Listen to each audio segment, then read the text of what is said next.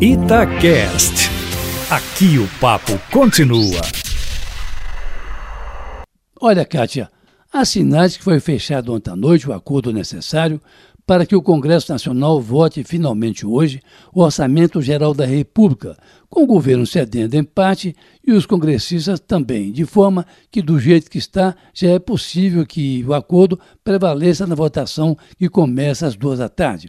O que ficou estabelecido é o seguinte, Eustáquio: a pendenga maior era sobre a emenda do relator, sob cuja caneta está a maior parte da disputa entre o governo e o Congresso, isto é, nada menos de 30 bilhões de reais, sem contar as emendas de bancada e as emendas individuais ou as de comissões, que somam aí mais de 11 bilhões de reais também. Pois bem, pelo acordo estabelecido ontem com a participação do presidente do Senado, Davi Alcolumbre, o governo cede 15 dos 30 bilhões de emenda do relator para o Congresso e ainda paga as outras emendas individuais e as de bancadas, tudo dentro do chamado orçamento impositivo. Contudo, sem aquele prazo de 90 dias para repassar os recursos, como estava determinado antes pela Lei de Diretrizes Orçamentárias. Assim, os vetos do presidente Bolsonaro ao orçamento impositivo, principalmente essa parte aí dos 30 bilhões, serão mantidos, no que parece ser uma meia vitória do governo e uma meia vitória do do Congresso, já que dos 30 bi,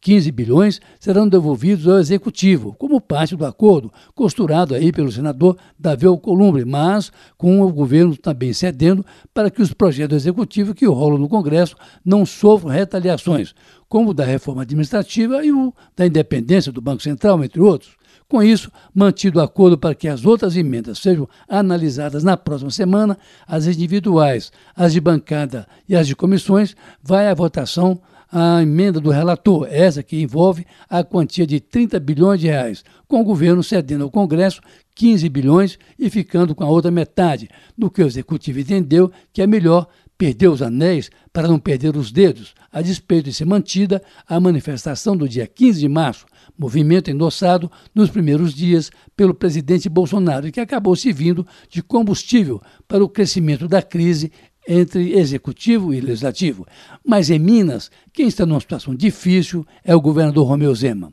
ao ceder ao pessoal da segurança pública e dar a eles um aumento considerável impagável de 41,7%, que acabou sendo estendido pela Assembleia a todos os demais servidores em níveis escalonados, o governador ficou naquela difícil situação do boi que é pego pelo vaqueiro engolindo um paletó. Se puxar, o paletó rasga. Se deixar, o boi engole o paletó e morre. Ou seja, Zema sofre pressão para sancionar o aumento da segurança pública, mas não sofre menos para vetar os demais servidores. E o boi segue aí mastigando o paletó. Carlos Lindenberg, para a Rádio Itatiaia.